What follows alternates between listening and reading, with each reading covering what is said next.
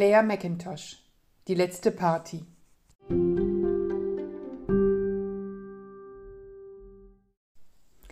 Unweit von Chester in der Grafschaft Cheshire verläuft die Grenze zwischen England und Wales. Und genau hier, irgendwo im Nirgendwo, zieht sie sich in Die letzte Party von Claire McIntosh längs durch den Mirror Lake, ein See, klar und kalt, den die Waliser Lindridge nennen. An seinem Nordzipfel zieht sich ein Bergkamm entlang, auf der Westseite liegt das kleine walisische Dorf Quimcote, der Rest ist von dichtem, dunklen Wald gesäumt.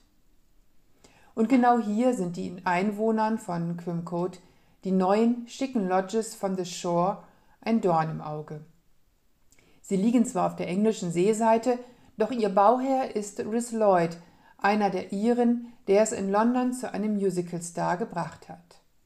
Der Rhys Lloyd, Mitte 40, verheiratet mit zwei Töchtern, der nun mausetot im Smoking am walisischen Ufer des Mirror Lake liegt.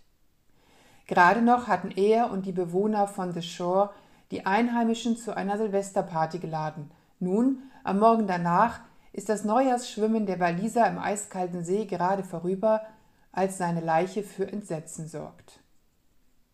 Etwas widerwillig machen sich DC Fionn Morgan von der walisischen Seite und DC Leo Brady aus dem englischen Chester daran, den Todesfall zu klären. Dabei würden sich beide am liebsten gleich wieder aus dem Staub machen, hatte man doch die Silvesternacht zusammen verbracht, in der Annahme, sich danach nie wiederzusehen. Nun ermitteln die beiden gemeinsam, denn schnell wird klar, Rhys Lloyd war alles andere als beliebt. Die Frage, die sich dem Polizisten stellt, lautet plötzlich nicht mehr, war es Mord sondern wer schritt als erster zur Tat? Claire McIntosh ließ sich für ihren Krimi von der Natur ihrer walisischen Wahlheimat inspirieren. Zudem schöpft sie aus beruflicher Erfahrung. Zwölf Jahre lang arbeitete sie bei der britischen Kriminalpolizei, bevor sie mit dem Schreiben begann. So wundert es nicht, dass die letzte Party eher behutsam daherkommt. Seine Spannung bezieht der Roman aus den Dramen der Vergangenheit, die zu Mordmotiven in der Gegenwart führen. Während Fionn und Leo Tag für Tag ermitteln, rollt Claire McIntosh parallel das Geschehen vor dem Mord auf. Rückwärts erzählend werden ihre Figuren zu traurigen Gestalten. Quimcote und seine Bewohner, die exzentrischen Besitzer der Lodges und sogar Fionn scheinen Geheimnisse mit sich zu tragen, die vor allem menschliche Schicksale verdecken.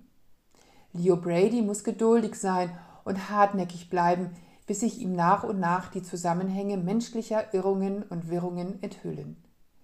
Dass Claire McIntosh ihrer ruhigen Erzählweise dabei treu bleibt, hebt den ersten Band ihrer Krimireihe um Fionn Morgan und Leo Brady wohltuend aus der Masse der Kriminalromane hervor.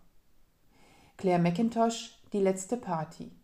Knauer, München 2022.